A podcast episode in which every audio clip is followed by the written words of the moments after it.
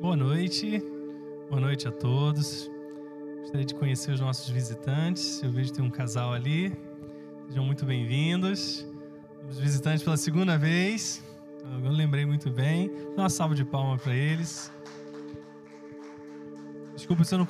Acho que alguém tem mais alguém ali atrás visitando. Levanta a mãozinha. Não? Tá ótimo. Bom que você está aqui com a gente. A gente sabe que é um tempo diferente. Nós estamos retornando devagar.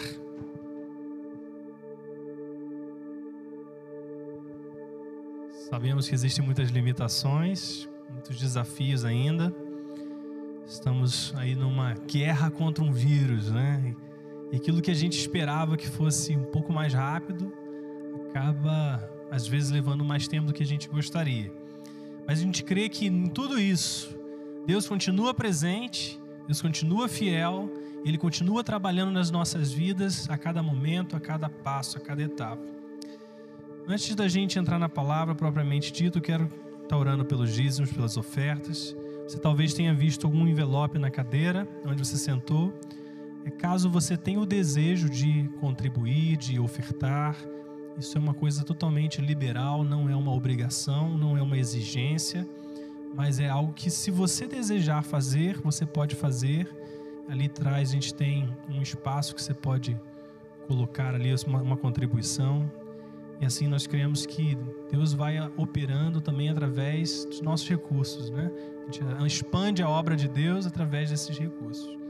Vamos estar orando, pedindo a Deus a bênção dele sobre nossas vidas. Pai, muito obrigado por estarmos na sua casa, obrigado por esse retorno presencial.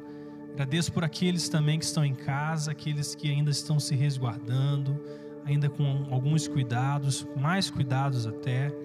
Pedimos que o Senhor nos abençoe como igreja, como corpo de Cristo.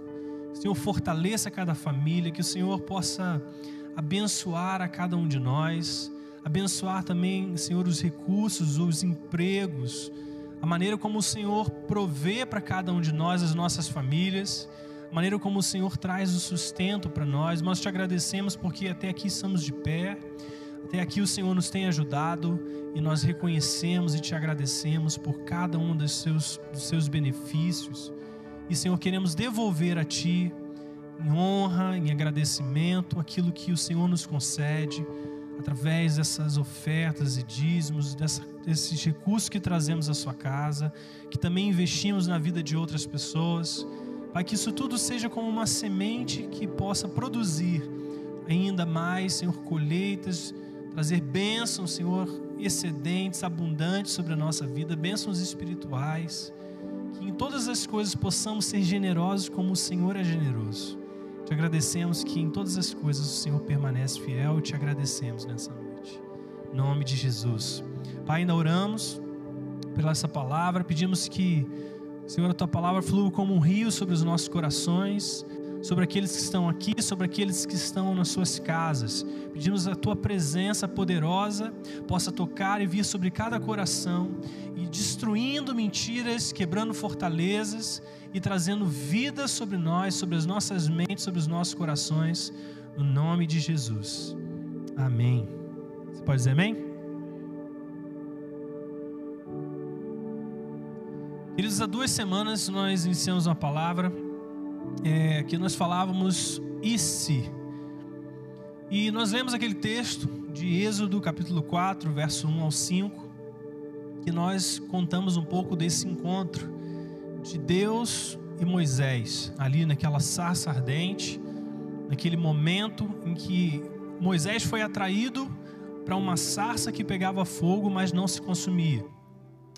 E nós falamos que nesse encontro, Deus dá uma direção para Moisés, Deus dá um chamado para Moisés, uma instrução a Moisés, para que ele voltasse do lugar onde ele estava. Ele estava no deserto naquele momento, cuidando do rebanho do seu sogro. Ele deveria retornar ao Egito e ali se encontrar com os líderes do povo de Israel e declarar que Deus havia aparecido a ele e que ordenava que era o momento da sua libertação, que ele deveria sair daquele lugar com aquele povo e ir para o deserto orar e servir e adorar a Deus. Mas Deus fala para Moisés que quando ele fizesse isso, ele encontraria resistência. E Moisés, ao ser convocado por Deus, ele se sente incapaz de trazer aquela mensagem, de realizar aquela obra. E nós vemos que Moisés vai a Deus e diz: Senhor, mas e se? E se eles não acreditarem em mim, nem quiserem me ouvir e disserem, né? O Senhor não, o Senhor não lhe apareceu. Então o Senhor, eu lendo aqui o texto diz assim: Então o Senhor lhe perguntou: O que é isso em sua mão? Uma vara, respondeu ele. Disse o Senhor: Jogue ao chão. Moisés jogou-a e ela se transformou numa serpente. Moisés fugiu dela, mas o Senhor lhe disse: Estenda a mão e pegue pela cauda. Moisés estendeu a mão, pegou a serpente e essa se transformou numa vara em sua mão. E disse o Senhor: Isso é para que eles acreditem que o Deus dos seus antepassados, o Deus de Abraão, de Isaac e de Jacó, apareceu a você. Então, nessa palavra, nós falamos algumas coisas que muitas vezes nós estamos vivendo nesse mundo do e se. Né? E se aquilo ali acontecer? E se os planos que eu faço não derem certo? E se por acaso, dentro do nosso contexto, eu pegar o Covid, como que vai ser? E se? E nós construímos a nossa vida ao, redor de coisas que não existem. Possibilidades que talvez aconteçam, mas que talvez não aconteçam. E às vezes isso traz para nós uma certa angústia, porque você, ao invés de viver no presente, você vive numa realidade que ainda não existe. Então você se pergunta, né? É, e quantas coisas da minha vida eu deixei de fazer por causa de si? Certo? Quantas coisas que me deixaram acordado durante a madrugada, que me tiraram o sono, que na verdade não eram preocupações reais. E quantas coisas me fizeram acordar pela manhã. E quando eu acordei de manhã, fiquei ansioso, cheio de ansiedade e aquelas coisas nunca aconteceram. Então, na verdade, nós percebemos que aquilo que aconteceu com Moisés muitas vezes acontece conosco. Moisés estava se perguntando, mas Deus, e se eu chegar para aqueles líderes dizendo que o Senhor me mandou aqui, mas e se eles não acreditarem em mim? E Deus, nesse diálogo, ele fala o que, que há na sua mão. E Moisés mostra aquela vara. E a vara ali representa duas coisas. A vara representava, primeiro, o instrumento do seu trabalho, porque Moisés agora apacentava um rebanho. Então ele usava aquela vara para guiar o rebanho seu, sobre os seus cuidados. Mas aquela vara, ela também representava algo mais.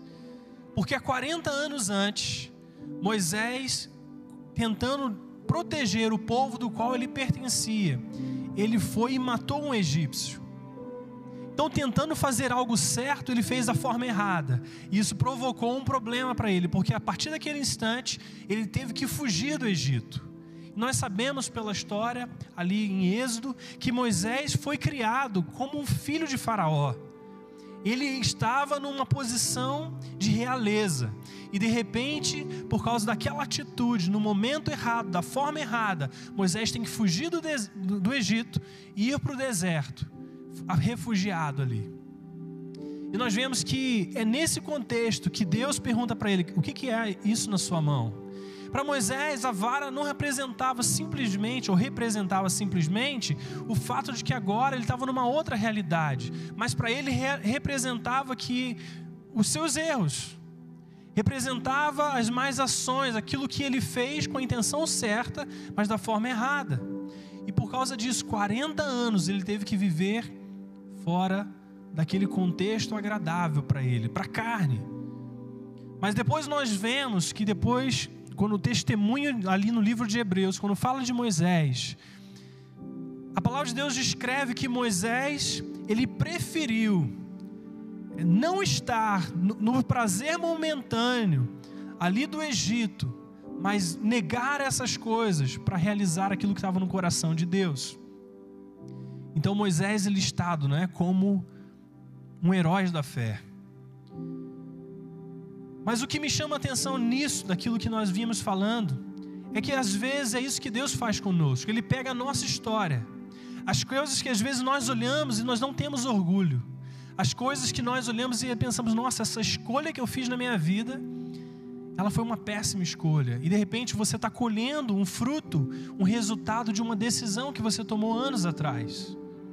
E às vezes nós olhamos para essas coisas e deixamos que essas coisas limitem quem nós, quem nós somos e quem nós seremos no dia de amanhã.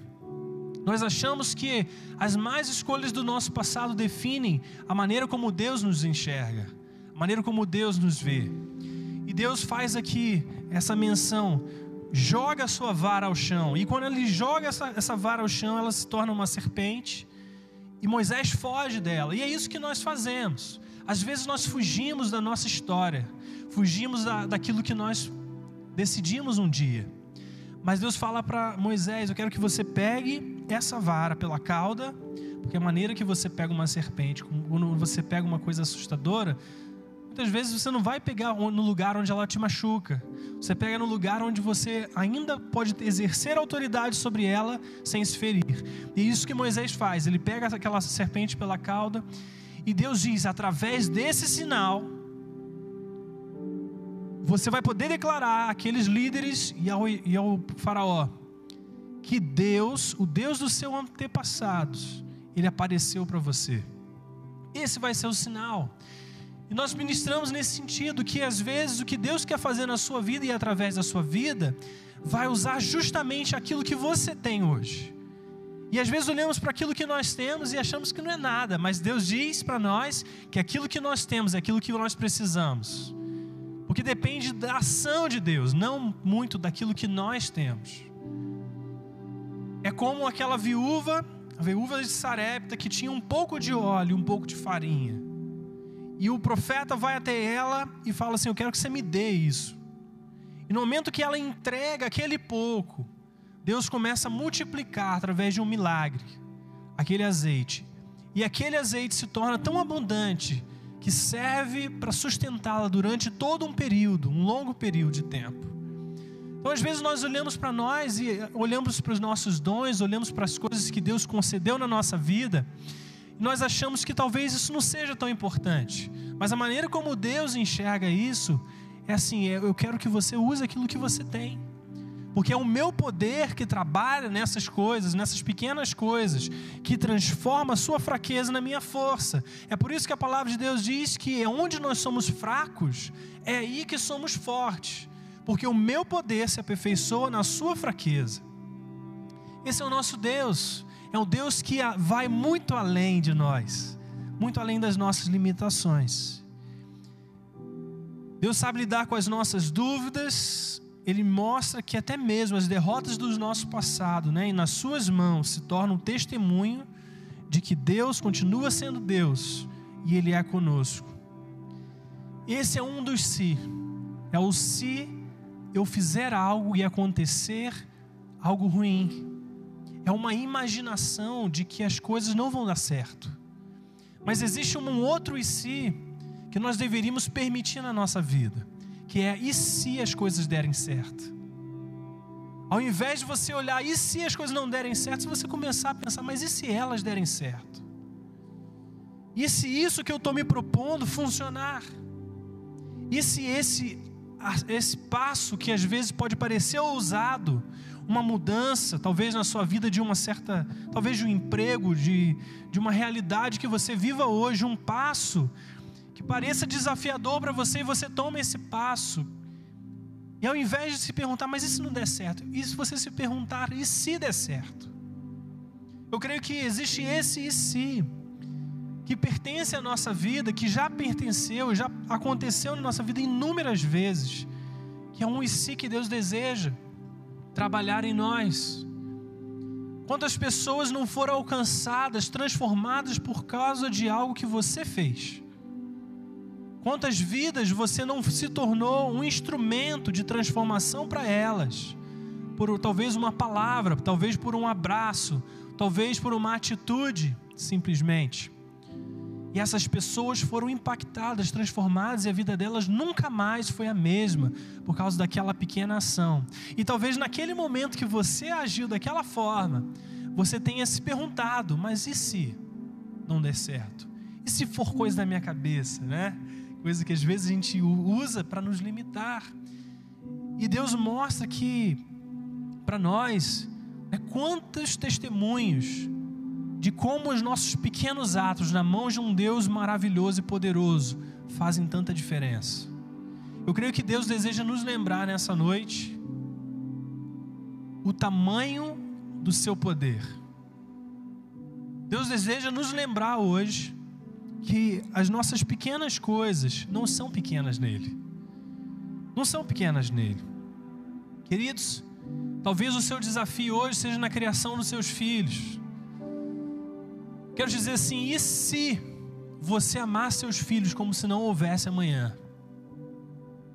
E se às vezes as coisas que você pensa que não são tão importantes vão gerar uma profunda transformação e um profundo impacto na vida dos seus filhos, que anos depois eles continuarão se lembrando daquela pequena ação. As nossas crianças, elas às vezes desejam muito mais pais e mães presentes do que pais e mães que às vezes conquistam coisas para elas. É muito mais importante ter a presença de um pai do que simplesmente ter o acesso a recursos, a dinheiro, a uma educação, embora essas coisas tenham o seu valor e tenham o seu, o seu lugar.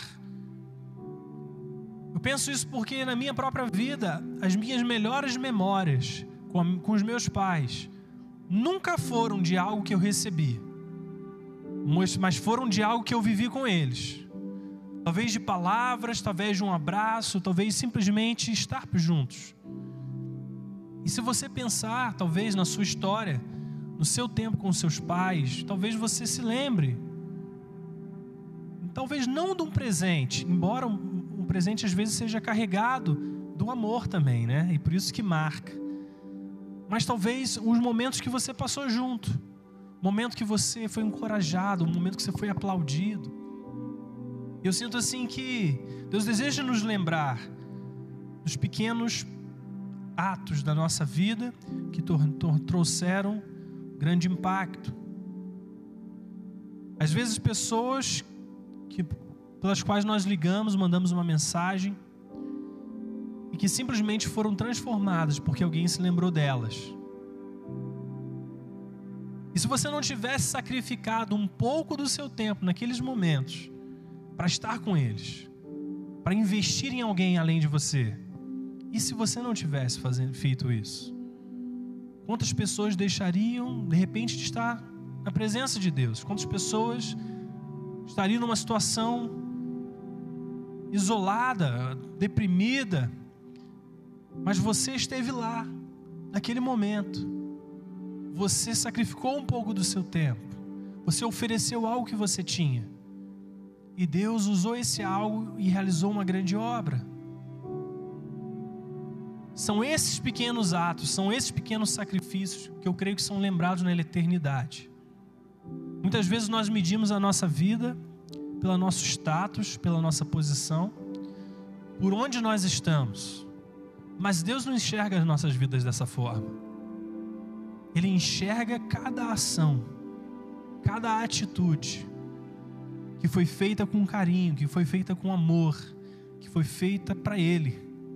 É por isso que Ele diz que qualquer coisa que você venha fazer, faça não para homens, mas para o Senhor, porque o Senhor enxerga essas coisas e é Ele que nos recompensa, é Ele que enxerga, sabe, aqueles sacrifícios e Ele sabe reconhecer, sabe recompensar essas coisas.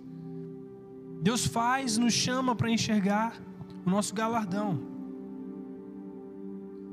Eu quero te dizer quantas histórias deixariam de ser transformadas, tocadas, impactadas se você não tivesse feito o que você fez.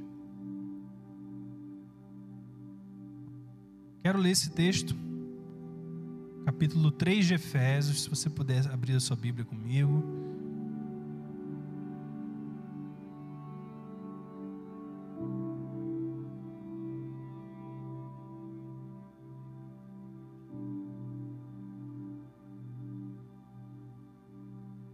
Efésios é um livro que eu gosto muito.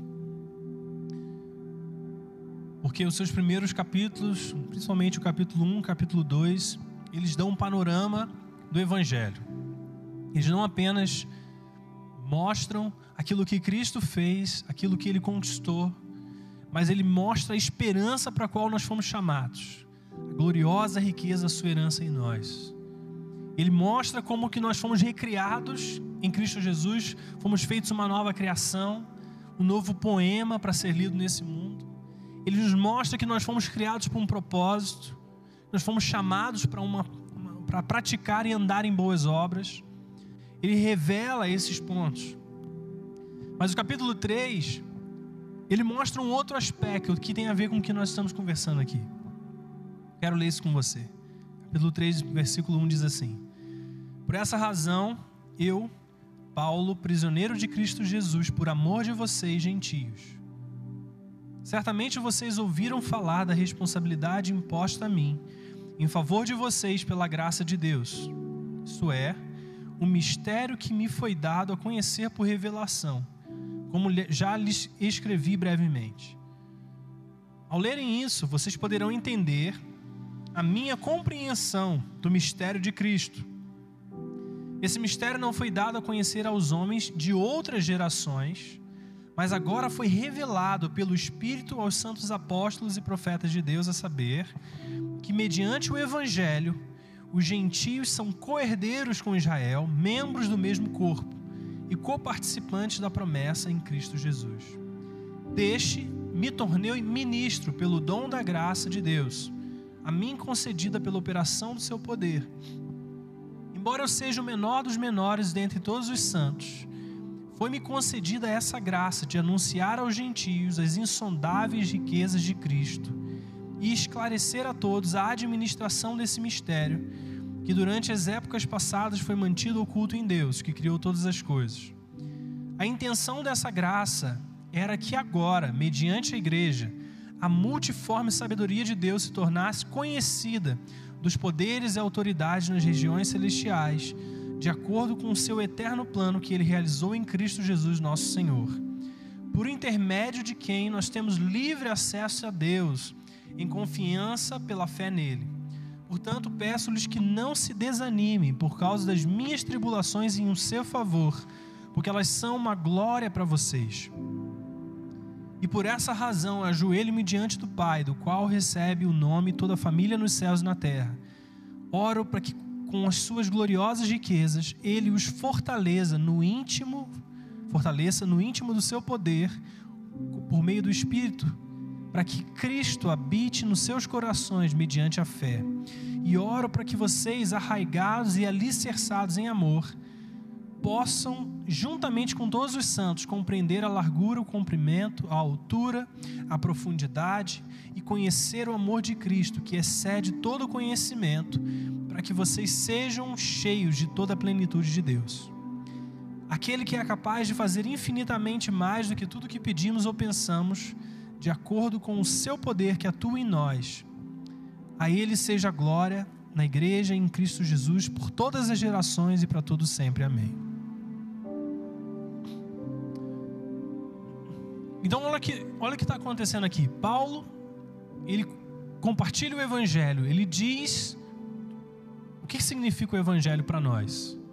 Mas agora, no capítulo 3, Paulo começa a dizer que por causa do amor dele a nós gentios, porque inicialmente nós não tínhamos acesso direito a uma herança que ele prometeu aos, aos judeus, aos povos de Israel. Nós estávamos separados, nós não somos descendentes de judeus, certo? Nós somos o que a Bíblia considera e chama de gentios. Então Deus tinha uma promessa para Abraão, e por meio dessa promessa, todo Israel, ele, ele entrou, digamos assim, ele teria acesso por natureza, por direito de linhagem, a uma promessa do próprio filho dele, Cristo Jesus.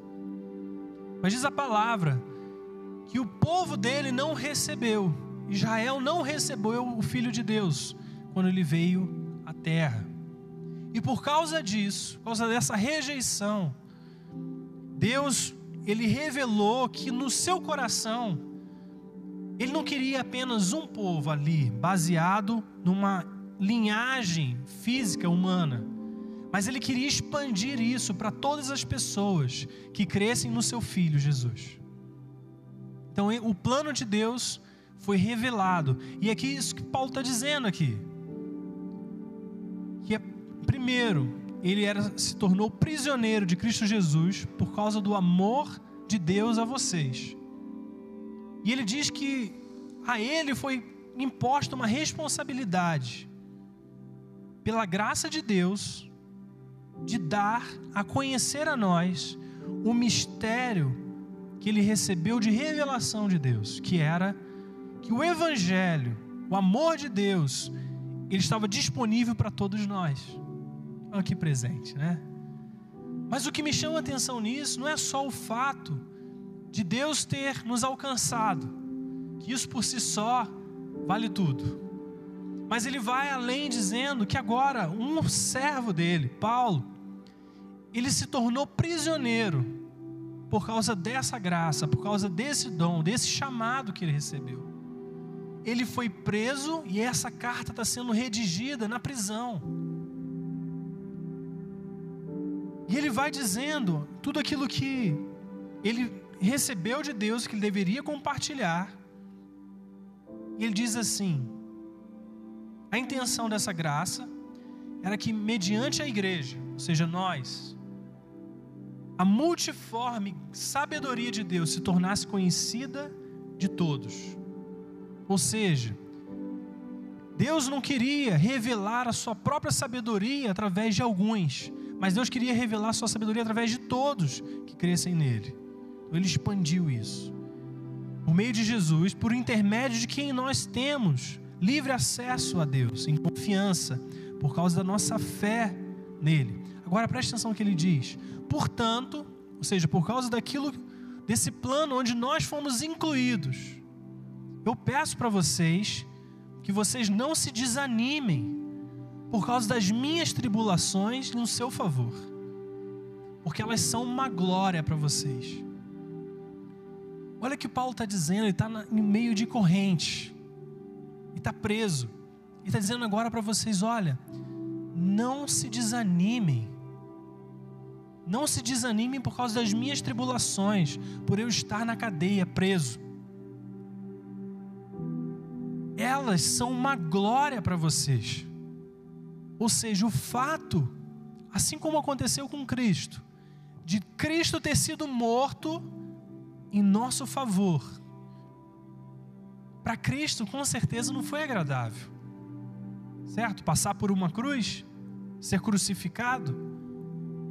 Mas Jesus disse que ele fez isso, está escrito em Hebreus, por causa da alegria que estava proposta para ele depois que ele passasse pela cruz. Então Jesus passou pela cruz pensando em você, pensando em mim. Porque ele sabia que por causa disso nós teríamos acesso a essa boa notícia. E Paulo, da mesma forma, como discípulo de Cristo, está dizendo aqui: olha, eu estou preso, mas eu estou preso por uma boa razão. Eu estou preso para que vocês agora, nós, igreja ocidental, não, não descendentes de Israel, do povo de Israel, da linhagem, digamos assim, física, por causa de vocês, eu estou preso. Eu fui preso para expandir aquilo que Deus me mandou expandir de dar acesso ao Evangelho. Só que Paulo diz assim, que ele fez isso, porque assim, pensa comigo. Será que não seria muito difícil você abrir mão da sua vida hoje, do que você tem acesso, e ir para uma cadeia, por causa do amor de Deus por alguém mais? Não parece difícil demais isso? Para mim é difícil. Não por faltar amor ou por nada disso, mas é porque às vezes nós amamos a nossa vida também. Nós não queremos abrir mão de nada para fazer aquilo que Deus nos chamou para fazer. Então eu penso que quando eu vejo a vida de Paulo e aquilo que ele estava fazendo por mim, através da graça de Jesus. Esse amor também me constrange.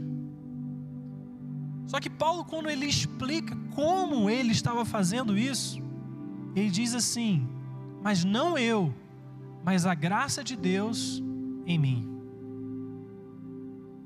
A fonte daquela determinação, daquele sacrifício, daquela atitude, se encontrava não nele, mas na graça que estava nele. Isso que está dizendo aqui. Ele fala aqui como lemos. Deixa eu pegar aqui o versículo. Deste me tornei ministro pelo dom da graça de Deus que a mim foi concedida pela operação do seu poder. Ou seja, aquele dom que Paulo recebeu de Deus, para inclusive levá-lo à cadeia, era por causa da operação do poder de Deus nele que o capacitava a fazer aquilo que ele estava fazendo. Bem? Quanto a isso? E ele diz que é, é por causa dessa graça. Eu quero te dizer que Deus, também na sua Escritura, revela para nós que cada um de nós recebeu uma medida de graça. Cada um de nós recebeu uma medida de graça. E essa graça não é apenas o favor imerecido de Deus, por Deus olhar para nós e não nos contar entre culpados, entre pecadores, mas nos declarar inocentes e nos dar acesso a uma herança que não tínhamos direito. Essa graça é além disso, além desse presente merecido. A graça é o poder de Deus que te capacita a fazer aquilo que Deus chamou para fazer. É graça de Deus. Paulo está dizendo que foi essa graça, o dom da graça, que permitiu que ele estivesse fazendo aquilo que ele estava fazendo. E todos nós recebemos essa medida. Então, quando Paulo olha para nós, a, a igreja de Efésio, de Éfeso, ele fala para eles: olha, por favor, não desanimem, porque é essa graça operando em mim em favor de vocês, que são a sua glória. É essa graça, é o amor de Deus te amando tão intensamente, tão extravagantemente, que é a sua glória. O meu, o meu, a minha tribulação, os meus problemas que eu estou vivendo hoje, eles são uma expressão de que Deus te ama tanto. Por isso não considere isso. Isso é muito profundo. Deus encontrou um homem que atravessaria tribulações para que nós recebêssemos acesso a esse plano eterno de Deus. Interessante que a vida de Paulo, antes Saulo, era um homem zeloso pela religião. Ele era um homem que era instruído, que era capacitado, que sabia daquilo que ele estava falando dentro daquilo que ele entendia, dentro daquilo que ele foi treinado. E Jesus encontra com ele no caminho. E, esse encontro transforma a vida dele. E a partir daí, Jesus começa a revelar o evangelho para ele. E agora, aquele homem zeloso pela religião, agora ele se torna zeloso pela revelação. Porque agora Paulo, ele precisava ser zeloso por aquilo que ele recebeu de Deus. Revelação. Por causa disso, ele foi preso. Amados, todo dom, toda graça que Deus derrama na minha e na sua vida, ela tem um objetivo: objetivo de auxiliar alguém além de nós mesmos. Todos nós recebemos medida de graça, e essa medida de graça não é para nós somente. Essa medida de graça ela tem uma função, tem um objetivo, que é alcançar alguém a mais que é auxiliar alguém mais. Às vezes, aquilo que Deus colocou na sua vida é para ajudar pessoas a permanecerem de pé. Às vezes, as coisas que Deus colocou na sua vida é para abrir caminhos que ainda não existem. Talvez aquilo que Deus colocou na sua vida seja simplesmente dar as chaves dos céus para você abrir as portas das pessoas para o reino de Deus. Não importa aquilo que você recebeu, mas saiba que existe uma graça em você Existe uma relevância naquilo que você é e naquilo que Deus chamou para fazer. E o corpo de Cristo, as pessoas perdem quando você não é aquilo que Deus chamou para ser. Existe uma perda irreparável quando nós não funcionamos no propósito divino de Deus. Você crê que você carrega um design divino? Deus, quando olhou para você, Ele não te viu por acaso, não te criou por acaso. Deus olhou para você e Ele sabia quem você seria nessa geração, nesse tempo. Por que, que você está aqui no meio da geração Covid? Você nasceu nessa geração. É para fazer diferença nessa geração. Você carrega um dom, uma graça de Deus para esse tempo. Então aquilo que você faz é muito importante. Eu quero te encorajar nessa noite a você crer que a sua vida tem uma importância única para esse tempo, um tempo como esse. E é, e é, isso que nós às vezes fazemos, nós olhamos para aquilo que Deus nos deu e às vezes achamos que aquilo nem vale a pena mencionar. Talvez você tenha um dom e você não pode, não usa aquilo porque você acha que talvez não seja tão importante como o de algumas pessoas. Queridos, o seu dom nas mãos de Deus é uma ferramenta poderosa, é uma, é uma ferramenta de transformação, de impacto.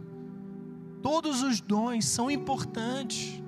Nós vemos isso na parábola dos talentos. Não importa se você tem um ou se você tem mais, todos aqueles que usam o seu talento, eles são levados para a promoção, para ter mais. Então, não importa se você tem um, se você for fiel no um, você será adicionado, colocado sobre mais. Interessante que quando a palavra de Deus registra a parábola das minas, das dez minas, todos recebem já agora a mesma quantidade. Mas são colocados o fato de ser fiel naquele dinheiro, porque isso representava na verdade dinheiro, recurso financeiro. O fato de você ser fiel naquilo te dava autoridade sobre cidades. Às vezes nós não conseguimos medir como Deus enxerga a nossa fidelidade. Às vezes nós achamos que o simples fato de você cuidar de uma pessoa, você cuidar de um, filho, de você dar atenção à sua casa, essas coisas são pequenas. Não são. Porque Deus enxerga essas coisas como atos de fidelidade a Ele. E Ele é que promove essas coisas. Então você pode ter dez dons ou um dom ou cinco dons, não importa. Importa é você ser fiel naquilo que Deus te deu. Porque Deus sabe recompensar. Quantos creem que Deus te deu um dom, né? Creem nisso? E por causa dessa graça, às vezes nós enfrentamos resistências.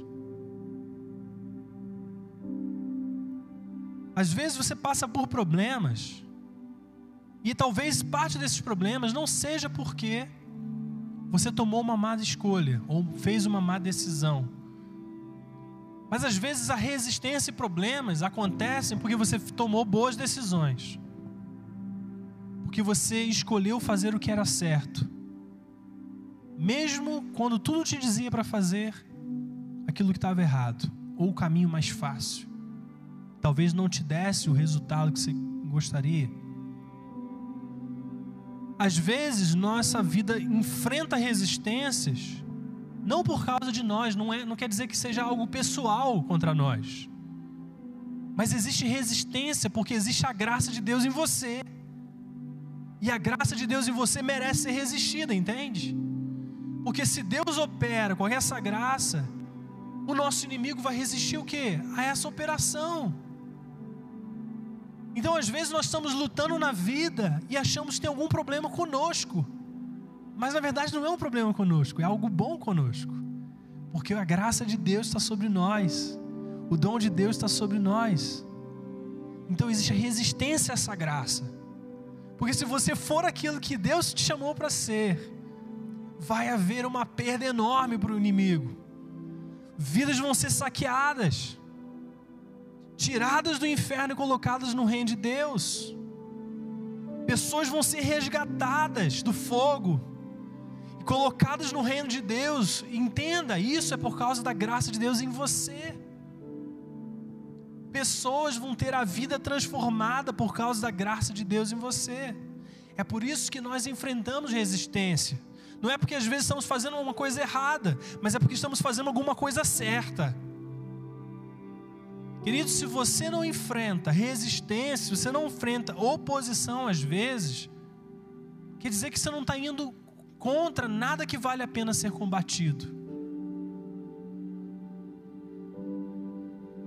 Você passa às vezes problemas na educação dos filhos, num casamento, na sua família, nos seus parentes, no seu trabalho.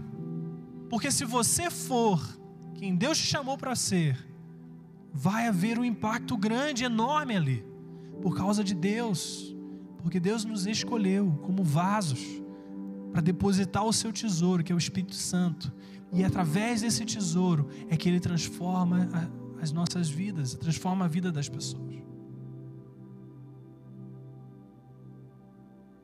Então ele termina ali no versículo 14 de Efésios 3.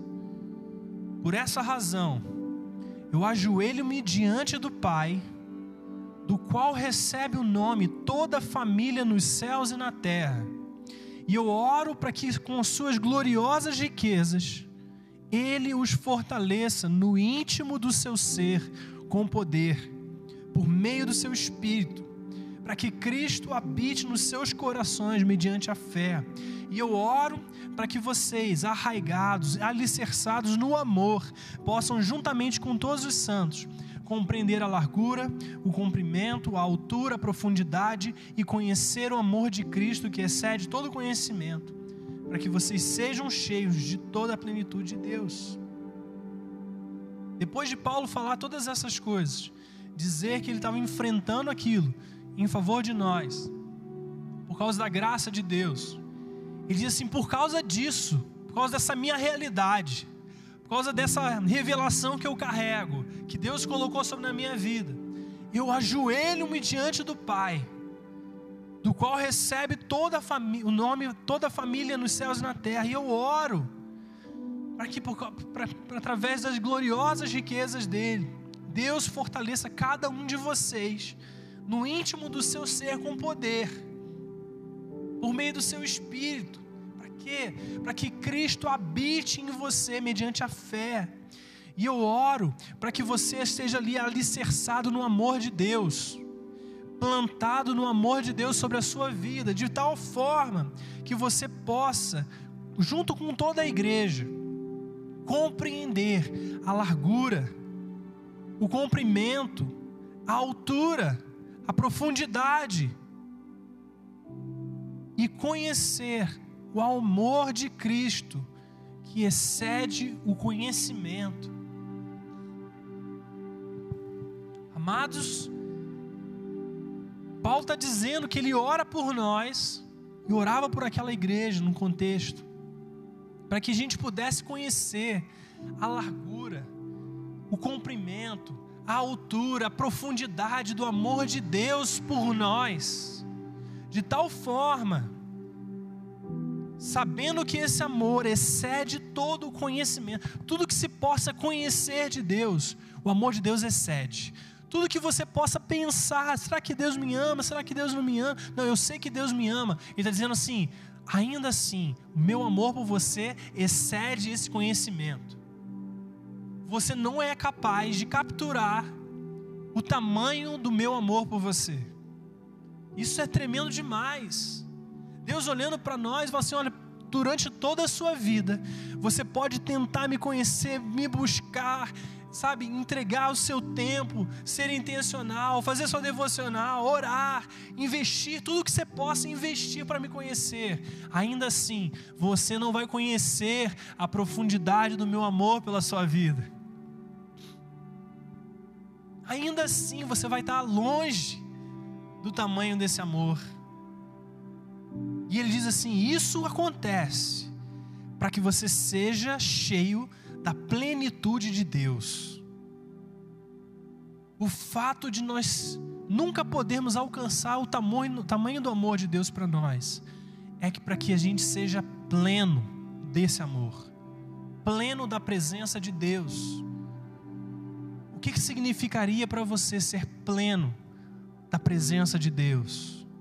O que, que Deus faria com você através da sua vida? Você sendo pleno de Deus. Onde as pessoas, ao verem você passando, elas não vissem mais você só, mas elas vissem a presença de Deus. Isso é pleno de Deus. É quando alguém olha para nós e ela já não consegue mais discernir aquilo que somos nós e aquilo que é Deus. É quando elas te veem e elas não veem, não veem mais o Tiago só, mas elas veem algo além de Tiago, algo que atrai elas a Deus, algo que faz profunda diferença, que elas não reconhecem, entende? Porque você, se você andar na minha intimidade, se você andar comigo, você vai ver que eu tenho minhas falhas. Você vai ver que eu tenho minhas limitações. Que tem coisas que eu não sei, que tem coisas que eu não sei fazer bem. Né, Flávia? Dá um testemunho aqui real, né? Flávia conhece, as minhas filhas conhecem os meus lados fracos, as minhas fraquezas. Elas sabem onde eu tenho dificuldade. Entende? Mas o que a palavra de Deus está dizendo aqui é que existe um lugar onde nós somos tão cheios de Deus, onde nos tornamos plenos de Deus. E aí o que as pessoas veem não é só a, minha humanidade, mas elas veem o poder de Deus na minha vida tão presente que elas me tornam irreconhecível. Então a nossa vida deve ser direcionada a conhecer esse amor de Deus. Sabe, conhecer essa profundidade, conhecer essa largura, conhecer esse comprimento, para que a gente alcance essa plenitude. Você já parou para pensar que a maneira como Deus deseja te usar não tem a ver com o seu esforço por si só?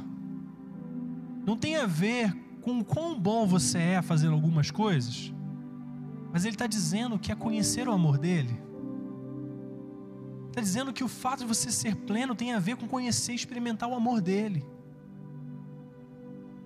Quero que você nessa hora abra suas mãos. Você, a gente usava essa expressão lá fora, um modo de recepção. Abra suas mãos. Quero que você simplesmente creia que receber o amor de Deus no seu coração, na sua vida, é capaz de encher de toda a plenitude de Deus, a presença de Deus. Pai, em nome de Jesus, Senhor, venha sobre cada vida nessa noite. Derrama revelação, derrama profundidade, entendimento da largura, da altura, do comprimento, do seu amor por seus filhos. Senhor, revela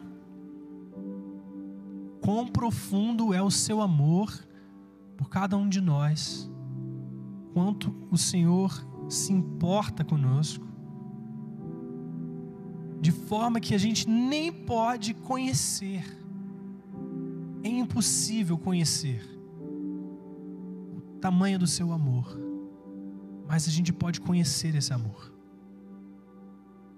Por isso, Espírito Santo, libera, Senhor, sobre a vida de cada um nessa noite. A revelação desse amor, Pai, a presença. Vem, Espírito Santo. Vem, Espírito Santo. Desfaz mentira, Senhor, nessa hora. Quebra o pensamento que nos separa da dignidade de receber o seu amor. Quebra o impedimento, quebra a fortaleza quebra a resistência que nós criamos de que não somos dignos de receber esse amor. Que talvez as nossas histórias, as nossas ações, as nossas escolhas tenham nos feito de alguma forma, Pai, improváveis, impossíveis de receber esse amor, Deus. Faz essas coisas agora no poder do nome de Jesus. Senhor, libera a convicção do Espírito Santo de que nós somos um alvo do seu amor. Quando nós andamos na rua, nós somos um alvo do seu amor. O Senhor está procurando oportunidades para liberar sobre nós o seu amor.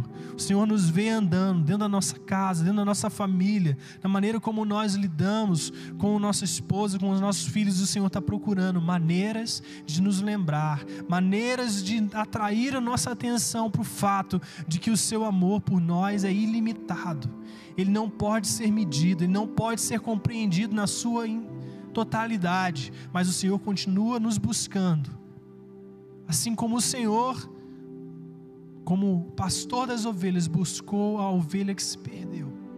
Às vezes nós não nos perdemos dos seus caminhos por si só, mas às vezes nos perdemos do entendimento e da experiência desse amor. Às vezes nós não nos afastamos, Senhor, dos seus princípios, mas às vezes nós nos afastamos da realidade de quanto que o Senhor nos ama. Por isso, em nome de Jesus, Pai, quebra nessa hora toda a resistência que há em nós de receber a tua presença. Derrama sobre cada um aqui nessa noite, sobre aqueles que assistem esse culto, sabe, um amor incomparável, o amor de Jesus Cristo por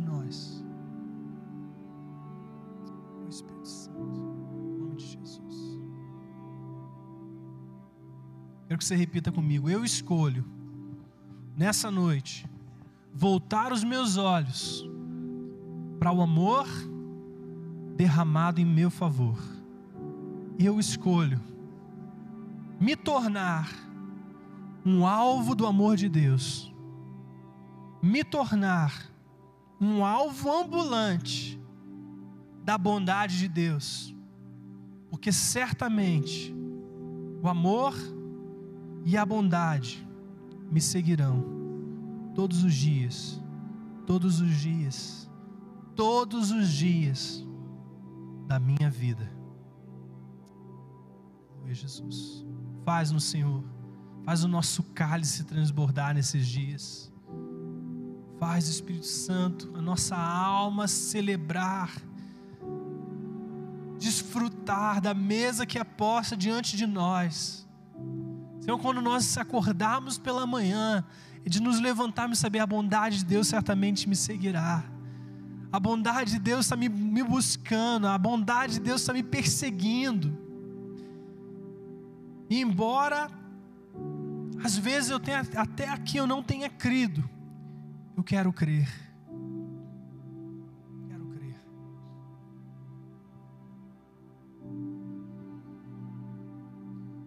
No versículo 20, Paulo diz: Aquele que é capaz de fazer infinitamente mais do que tudo o que pedimos ou pensamos, de acordo com o seu poder que atua em nós. Toda honra, toda glória sejam dadas a esse Deus, aquele que é capaz de fazer infinitamente mais do que tudo o que pedimos ou pensamos, de acordo com o seu poder que atua em nós. Então, quando você andar e você se lembrar, a bondade de Deus, o amor de Deus me persegue, quero te dizer que Deus é aquele capaz de fazer infinitamente mais do que você pede ou que você pensa, por, de acordo com o poder dele que atua em nós. Ou seja, quando você alcançar pelo menos uma noção de que Deus deseja te amar intensamente, te alcançar poderosamente, quer dizer que ainda assim Ele é infinitamente mais capaz de fazer além de tudo aquilo que nós pedimos ou pensamos, além do nosso conhecimento. Nosso conhecimento. Paulo diz que esse poder que atua em nós é o mesmo poder que ressuscitou Jesus Cristo da morte, da sepultura. É esse poder que está sobre a sua vida. O mesmo poder que ressuscitou Jesus da morte, é esse é o que está sobre a sua vida e a minha vida. Quantos são encorajados pelo plano maravilhoso de Deus por nós, né? Amém. Pode se levantar. Gente vai terminar.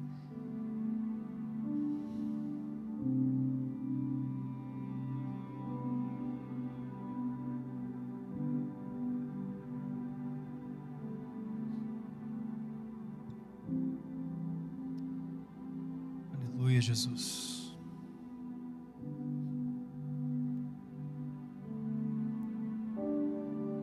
Quantos querem mais do amor de Deus?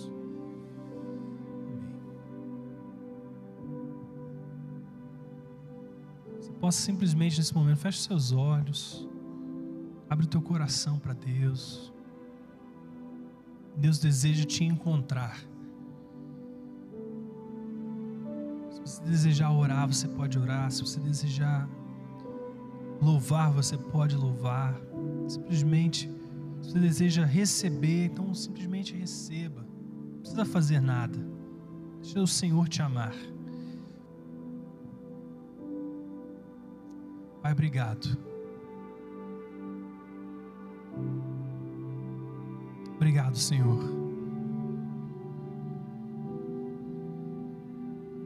Pelo seu amor por nós, Pai.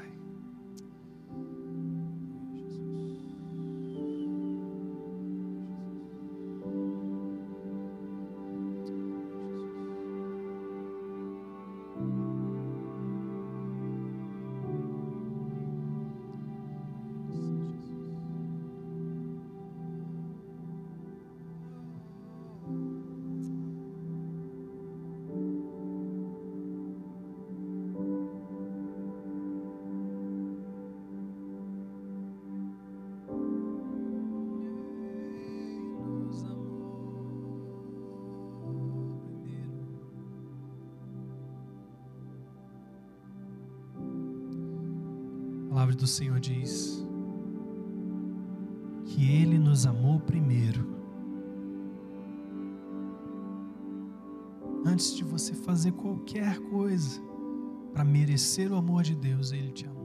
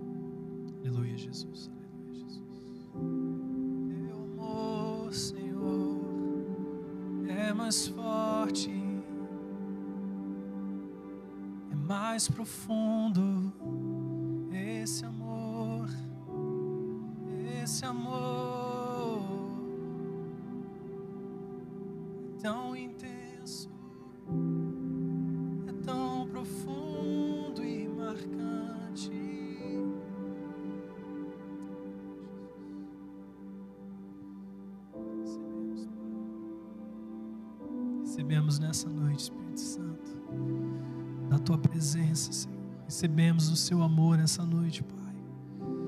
Mais Espírito Santo, mais Espírito Santo, mais dos seus rios no nosso meio, Senhor. Mais da tua presença em nosso meio, Pai. Quebrando, Senhor, toda muralha que nós erguemos e que não permite que esse amor entre, Senhor, mais, Senhor, aumenta a nossa percepção desse amor, Deus.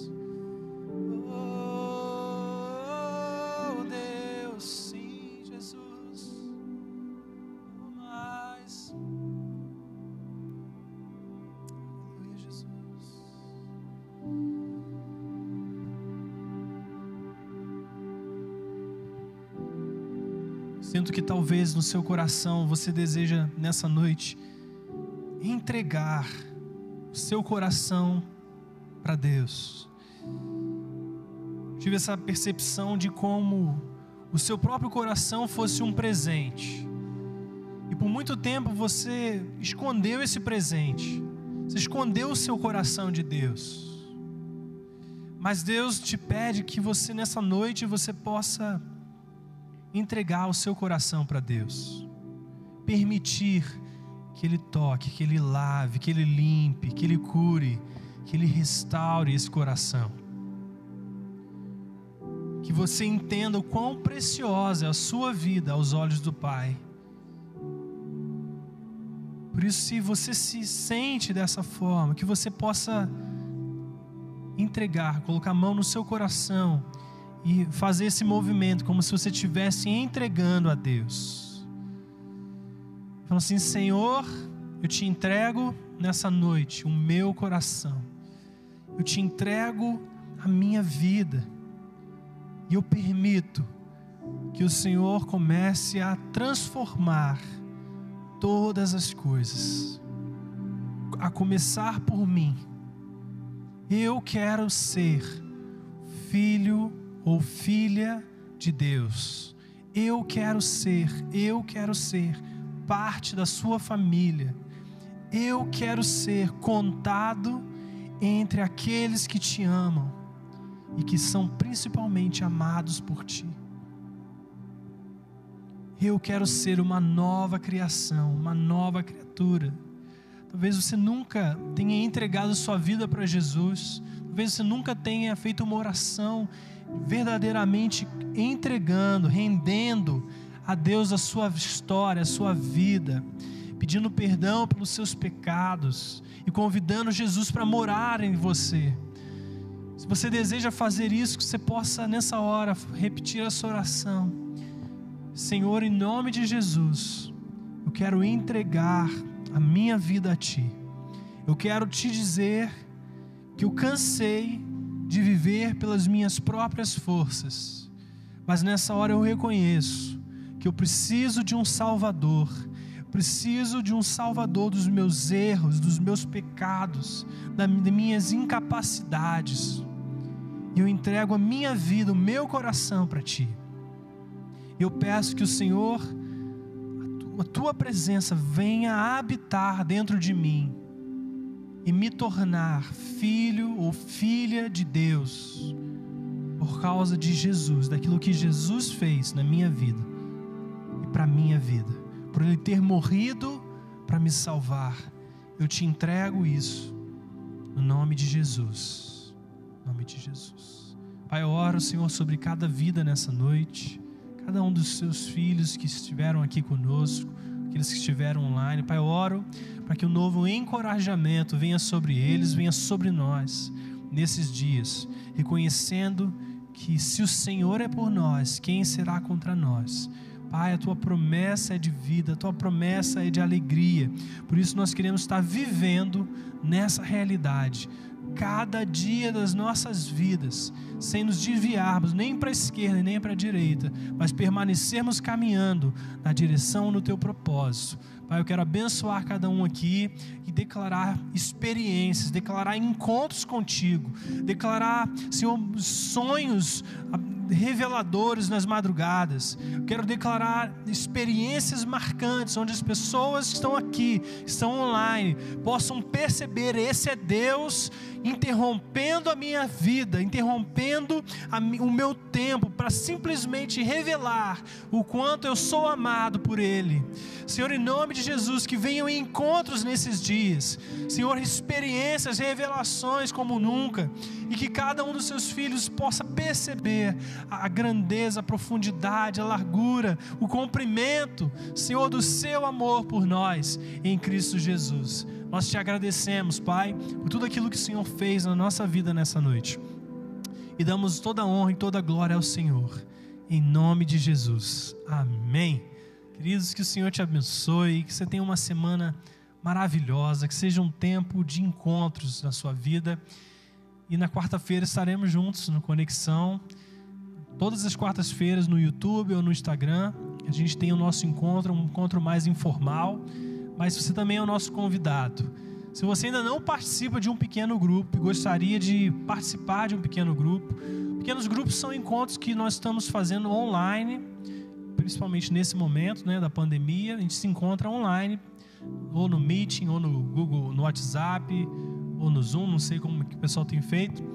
É, e ali nós compartilhamos a nossa vida, nós estudamos a palavra de Deus. Você é o nosso convidado.